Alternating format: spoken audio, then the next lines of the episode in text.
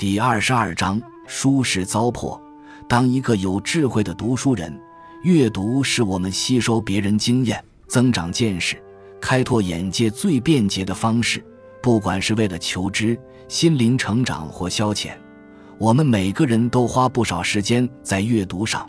书本可以说是我们航行于人生大海中的望远镜、罗盘与温馨的伴侣。所谓开卷有益，大部分的书的确让我们受益匪浅。我们要如何看待书和作者，又要如何读书才是一个好读者呢？在《天道》篇里，当齐桓公在堂上读书时，在堂下砍削车轮的轮扁问：“陛下读的书在说些什么？”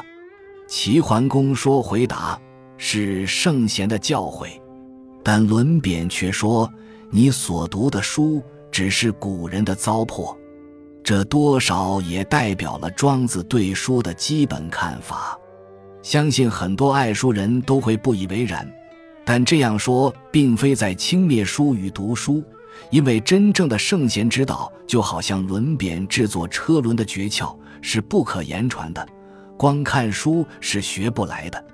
把书视为糟粕，不是想侮辱作者，反而是在对作者表示敬意。因为再好的书都只是文字的堆积，无法呈现作者心灵的丰饶与思想的精髓。糟粕就是被抽掉精髓剩下的部分。庄子更进一步说，世人所看重和称道的就是书，书不过是语言，言语有它的可贵之处。语言所可贵的是意义，意义有所指向，但意义所指向的。却无法用语言来传达，但世人却贵重用语言传达的书。世人虽然贵重书，我却以为不足贵，因为大家所珍贵的并非真正可贵的。这段话让人想起禅宗里的一本知名经典《指月录》。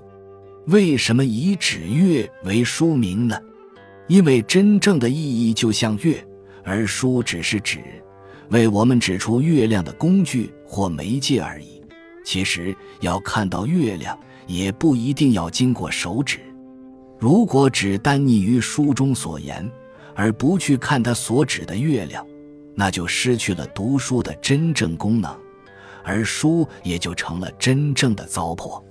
另外，一般人贵重书，通常会将书中所说的画风为金科玉律。书固然可以提供我们各种知识和人生的指引，但书中虽有黄金屋，书中亦有铁监牢。若执着于书中的话，将它们视为颠扑不破的真理、不可违逆的教条，那就反而成为一种束缚。禅宗有个故事说，某和尚来请教宗严禅师，《大藏经》里有什么特殊之处吗？宗严禅师回答。大藏经里黑的是墨汁，黄的是纸张。这个回答很妙，意思就是在劝徒弟不可执着于经文，不能被书牵着鼻子走。但这并不表示庄子不爱读书。司马迁在《史记》说：“庄子其学无所不窥，其言光阳，字字以事己。”这表示庄子博览群书。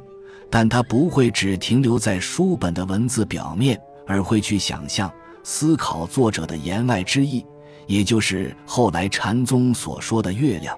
在经过消化、吸收后，将它们化为自己的心灵养分，然后产生自己的言论和观点。这才是书真正的可贵之处，也是一个有智慧的读者应有的读书方法。